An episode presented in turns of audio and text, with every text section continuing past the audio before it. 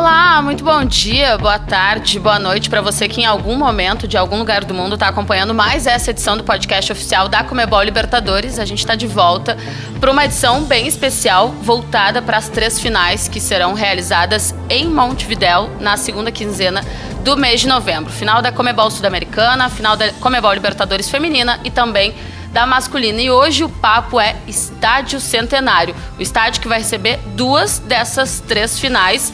E lembrando, vai receber Palmeiras e Flamengo na final da Comebol Libertadores, dois times que já estiveram lá e já estiveram lá em finais. O Flamengo em 1981 e o Palmeiras acabou derrotado em 1968. Para falar sobre esse papo, eu estou muito bem acompanhada. Marcelo Razan e Tomer Savoia, jornalistas do grupo uh, da Comebol Libertadores, e também Diego Lugano e Diego Aguirre. Eu começo perguntando, Aguirre, qual a tua melhor lembrança lá no Estádio Centenário? Ah, Estádio Centenário, muitas lembranças. Pasa que es un estadio con mucha historia. Lembren, fue la primera Copa del Mundo Entonces, nos nacimos con historias del centenario. El centenario es, una, es un templo, es algo sagrado para, para la gente. Entonces, después yo tuve suerte de, cuando era menino de asistir a juegos de, de, Uruguay. Yo me lembro una, una Copa de Oro que se jugó no año 1980. Yo fui al centenario con, con meu pai. Eh, Uruguay ganó a final de, de Brasil todas historias de, de, menino primero y después, obviamente, tuve momentos muy buenos como jugador en Centenario, tuve a, oportunidad de hacer goles importantes y el Centenario para, para nosotros es, un orgullo, es algo histórico, algo que, que fala por sí mismo, entonces não é, cualquier estadio. E você, Lugano, qual a sua melhor lembrança do Estádio Centenário? Oh, primeiro, bom, bom dia para vocês, oi, bom dia para Diego.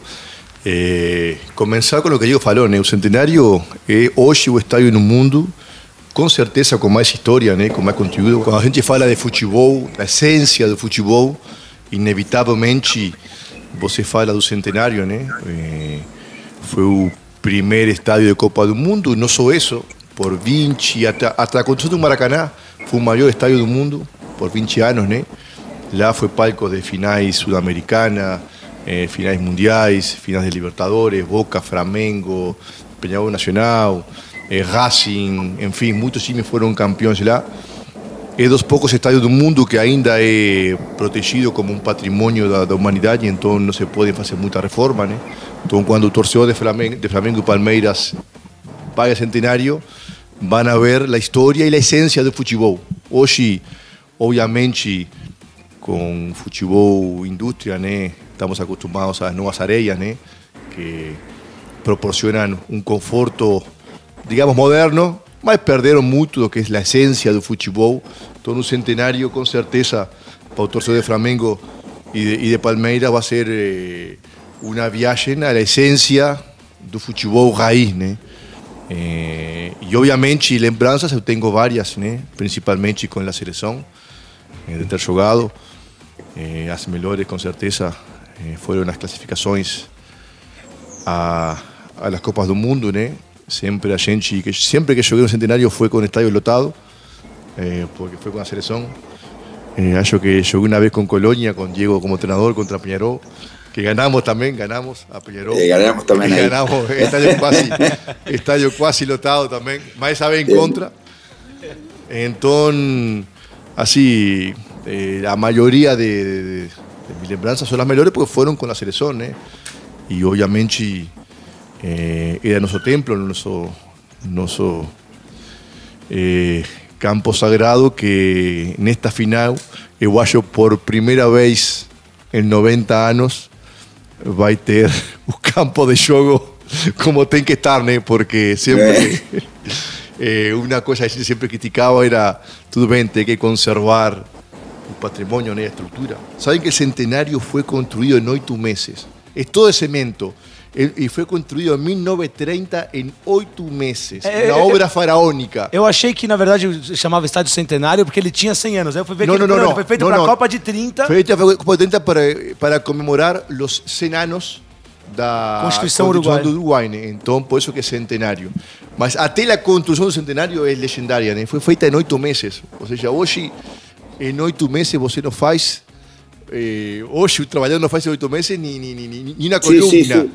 No da para acreditar cómo hicieron en ocho meses esa obra. Es incrível, foi uma obra de todo cemento, uma obra faraônica. E até hoje Não, não, não, permanece. impecável, impecável. O sea, um, um monumento bem feito em oito meses, né? O sea, outra cultura, Não, outra, e talvez outra essa- época, e talvez outros trabalhadores também, né? E talvez ia ser menos tempo, demorou ainda mais porque chove, te- teve muita chuva, né? Imagino, né? Imagino, né? Inverno. Mas então, o Centenário tem toda uma história mítica, mítica, né? Mítica, mítica, eh, que, que não tem comparação. Não tem comparação. Claro, Hoje, Wembley...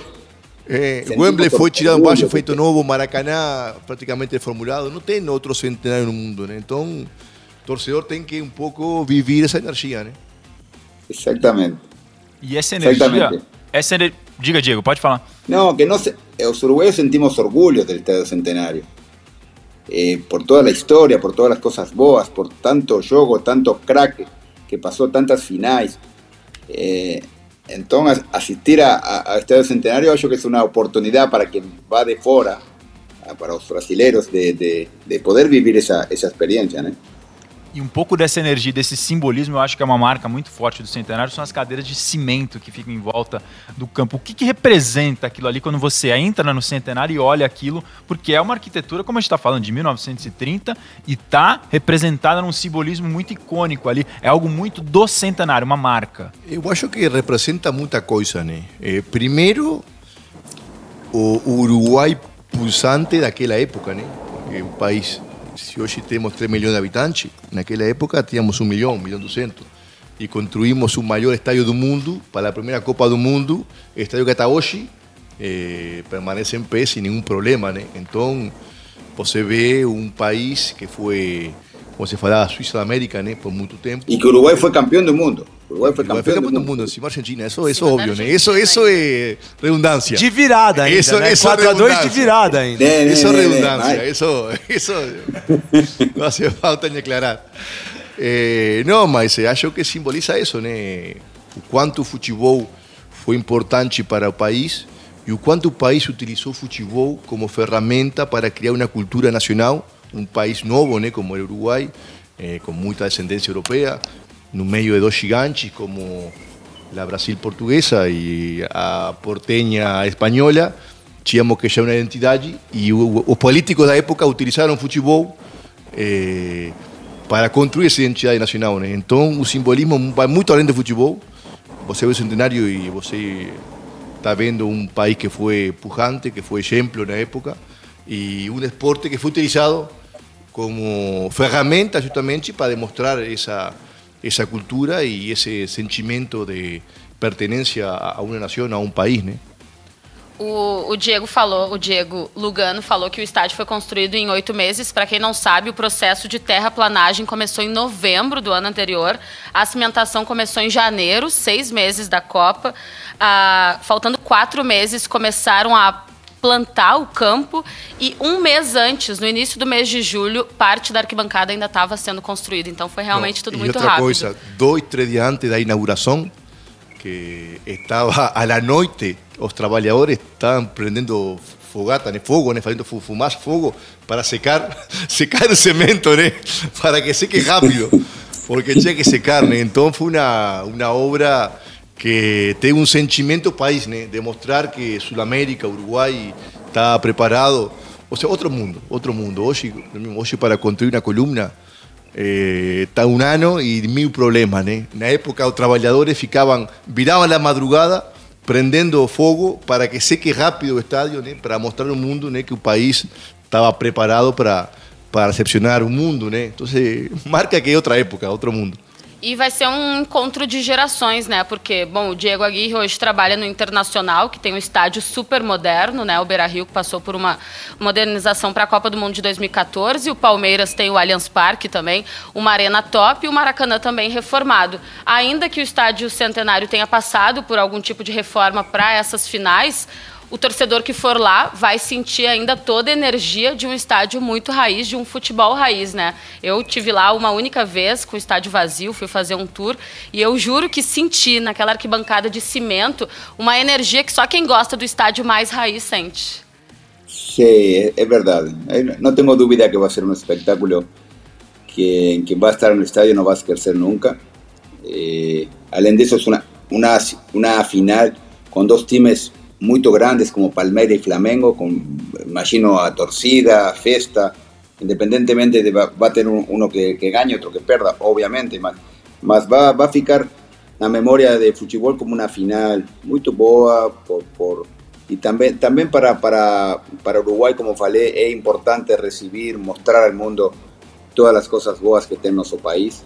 Entonces va, va, va a ser una, una festa y, y seguramente va a ser eh, todo bom, se va a ver un, una boa final y va a ficar na, na historia como, como a final de Montevideo, que, se, que claro que un, um dos times vai comemorar muito e vai ficar para sempre na, na história. Né? Eu, eu sei que eu, eu, quando fui ao centenário, fui a maioria das vezes com os meus amigos torcedores do Penharol, né?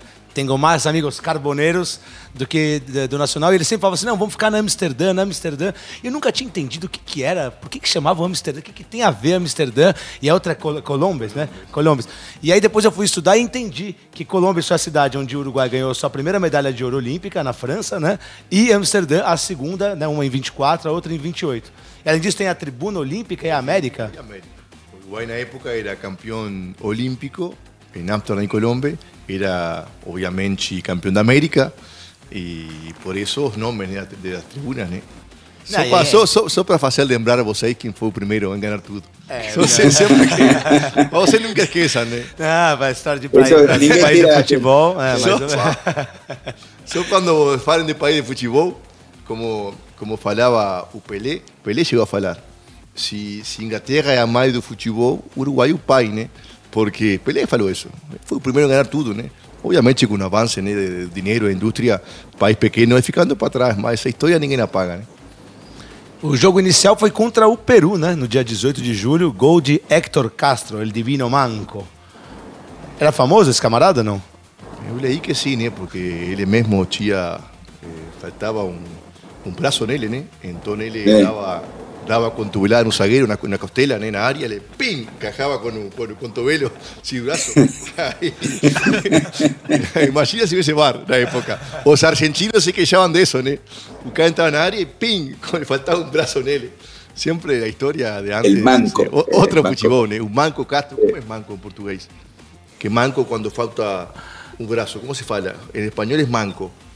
Que falta meio braço. É, é amputado. É, é mas, não, mas não, é amputado, mas tem. É, é amputado do braço. É. Manco se diz para quem, pra quem tem um problema na perna e, e anda e caminha com dificuldade. Uma perna, ah, então esse cara é o braço, né? É o braço. braço. O braço. Manco seria mais para perna. Então ele para nós e para o braço.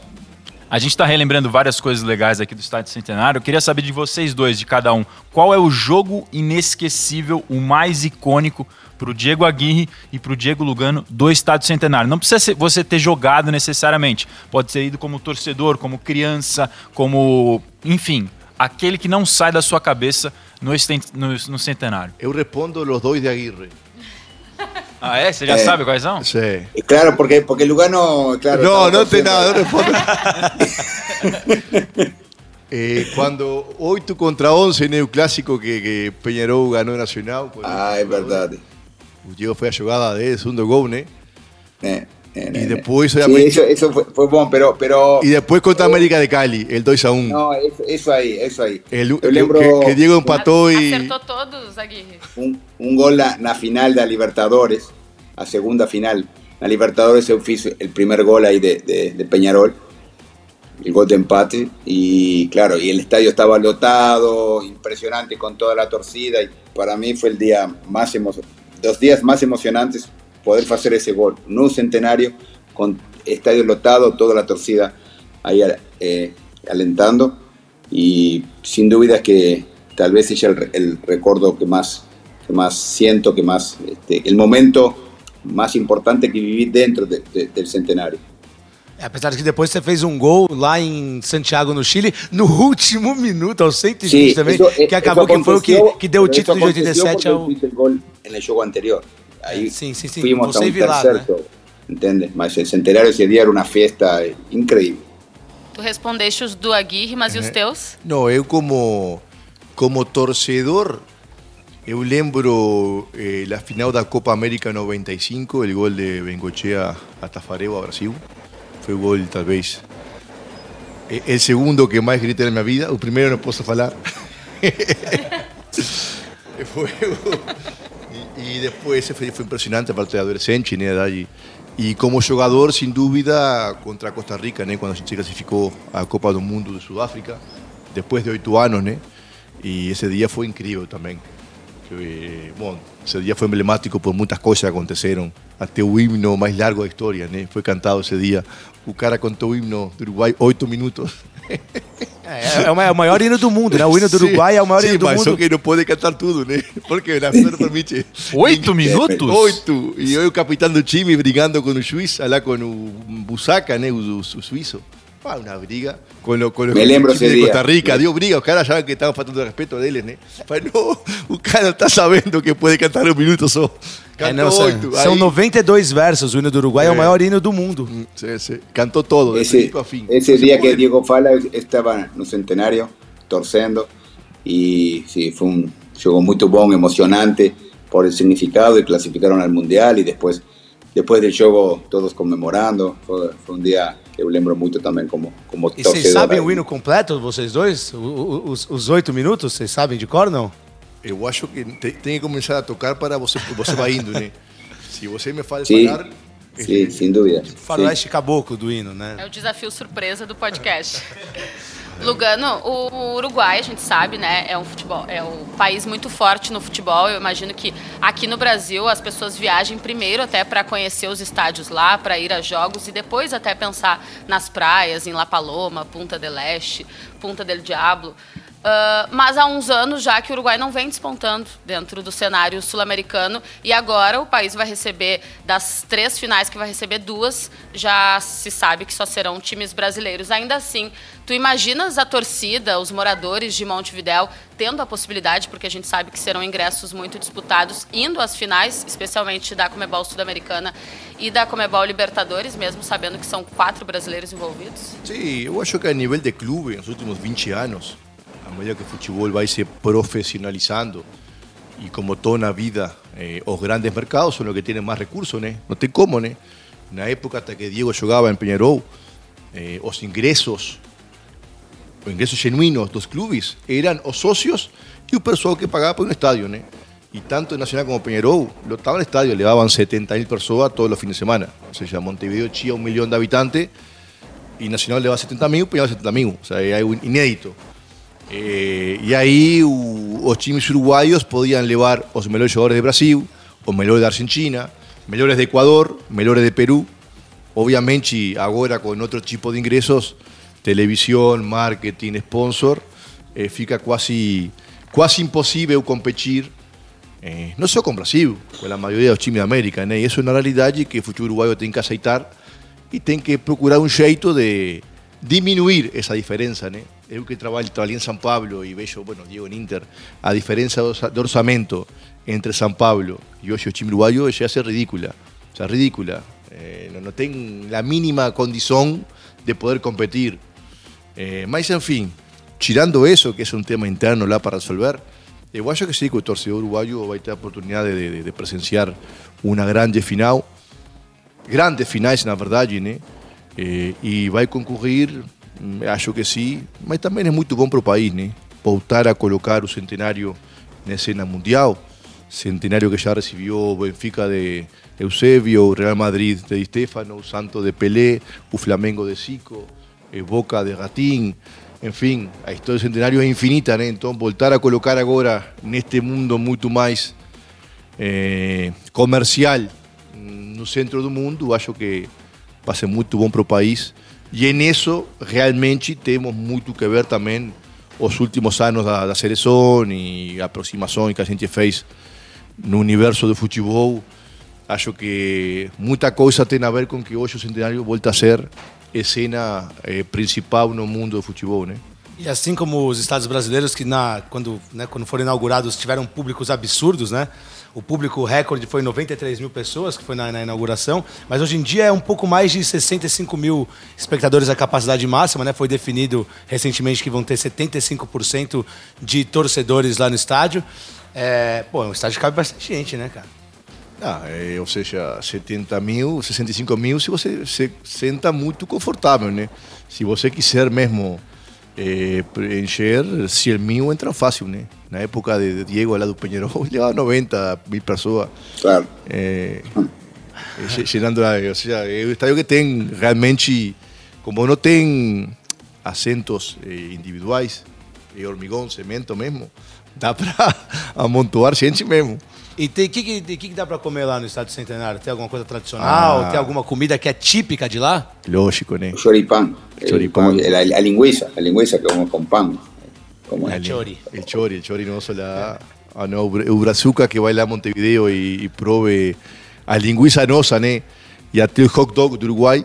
E guayo cuando vota a Brasil no come nunca más una linguiça brasileira y un hot dog brasileiro. Juro por Dios. oh, pasa ese teste.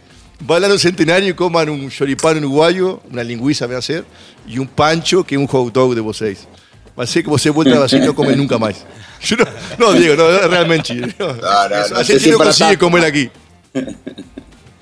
Não, pero, pero como falei, sabe que eu, eu me lembro como quando era menino, eu assisti no, no Estádio Centenário uma final da Libertadores. Eu fui com meu pai. Eu sempre lembrei desse, dessa final que por eso es una experiencia que fica para siempre. Eh, a final que jugó Cruzeiro con Boca Juniors, año 76, eso era mi, yo tenía pocos años, siempre ficó en, en, en, cabeza esa, esa experiencia de una final de Libertadores. Entonces, yo que el, el, el, público uruguayo va a acompañar, va, va a estar presente y va a ser parte de esa fiesta que vamos a vivir en, en Uruguay en esas finales. Olha, vou dar um depoimento pessoal. Obviamente, eu não conheço nem um terço do Estado Centenário em Montevidéu, assim como os nossos Diegos, Lugano e Aguirre, mas há 10 anos, em 2011, assim como o meu querido Tomer, eu estava no Estado Centenário e seguramente foi a maior recepção que eu vi uma torcida fazer na história da minha vida. Eu sou mais novo que vocês, vocês são todos mais experientes aqui, brincadeira, nem todos.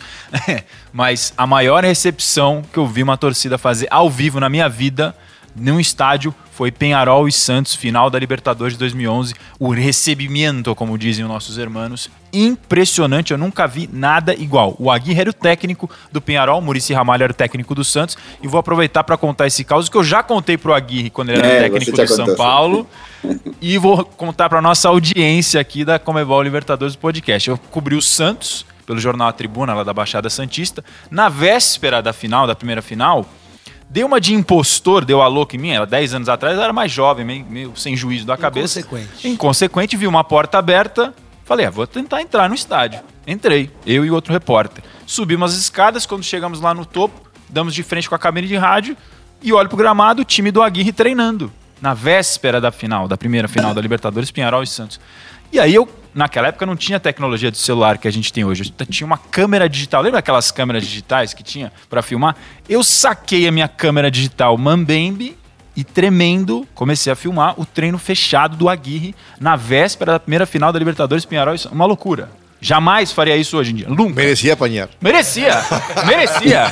Merecia. E aí eu, eu... O Aguirre está olhando com uma cara agora. E eu olhava para o campo e eu não conhecia não. ninguém, porque os jogadores não estavam com a numeração, era camisa de treino, né? Então você não tinha certeza. Passado 30, 40 minutos, até hoje eu não sei, Aguirre, alguém no campo apont... eu entendi que apontou na nossa direção. Não tenho certeza até hoje se foi ou não, mas eu interpretei que sim. Eu nunca corri tanto na minha vida como nesse dia. Saí correndo todas as escadas abaixo, fui embora, peguei o primeiro táxi que apareceu, fui embora. Enfim, depois foi publicado uma loucura porque eu tinha que voltar no estádio dia seguinte. E a gente tinha feito matéria com o Rodolfo Rodrigues, histórico goleiro. Aliás, inclusive fez um assado pra gente lá no, em Montevidéu, espetacular. É, enfim, e aí publicamos depois. E quando o Aguirre foi técnico do São Paulo, eu tive a oportunidade de contar essa história para ele. É verdade. É, é verdade. E o Aguirre poderia ter todos os motivos do mundo para me odiar. E pelo contrário, foi uma pessoa que foi super compreensiva e nunca me tratou mal, nunca me distratou. Então, assim, queria dar esse depoimento público agora, porque Sempre achei o Aguirre um, um, baita lorde, um ser humano muito fera, assim, de verdade. Além da pessoa, claro, profissional, todo mundo já conhece. La fiera mesmo, né? Que é, como era, que é o apelido dele. Obrigado, Marcelo. É verdade que você teve a possibilidade de, de, estar dentro do centenário, ver a força da torcida e, e, vivir essa experiência que foi incrível nessa, nessa final. Então, você sabe de, de, do que estamos falando quando falamos do, do centenário. Né? Gente, a gente está encerrando aqui mais essa edição do podcast oficial da Comebol Libertadores. Muito bom ter aqui conosco Diego Aguirre e Diego Lugano para essa série especial sobre as finais que acontecerão lá em Montevidéu. Dessa vez a gente falou sobre o Estádio Centenário, que vai receber a final da Comebol Sul-Americana e também da Comebol Libertadores masculina. Um estádio que tem uma arquitetura cheia de simbolismo, uma imensidão de história e os torcedores que estiverem por lá e ainda não conhecerem vão ter a oportunidade de sentir esse clima especial de um grande jogo no Estádio Centenário. Lembrando Lembrando também para quem quiser conhecer um pouquinho mais da história, além desse nosso podcast, e for ao Uruguai, o Museu do Estádio Centenário é muito rico, são dois andares de esculturas, de recortes de jornais, de fotos de jogos históricos tem uh, recortes de Pelé, tem Maradona, sem falar, claro, em todos os jogadores que fizeram história pelo futebol uruguaio. Eu sou Bianca Molina e estive ao lado de Marcelo Razan e Tomer Savoia, recebendo Diego Aguirre e Diego Lugano. Podcast exclusivo, ouve, compartilha, passa para os amigos. Não vai viajar para o Uruguai, mas quer entender, quer sentir um pouquinho do clima do que vai ser essa semana, essa quinzena de finais, então passa adiante, porque vem mais conteúdo especial sobre as grandes finais. Um beijo e até a próxima.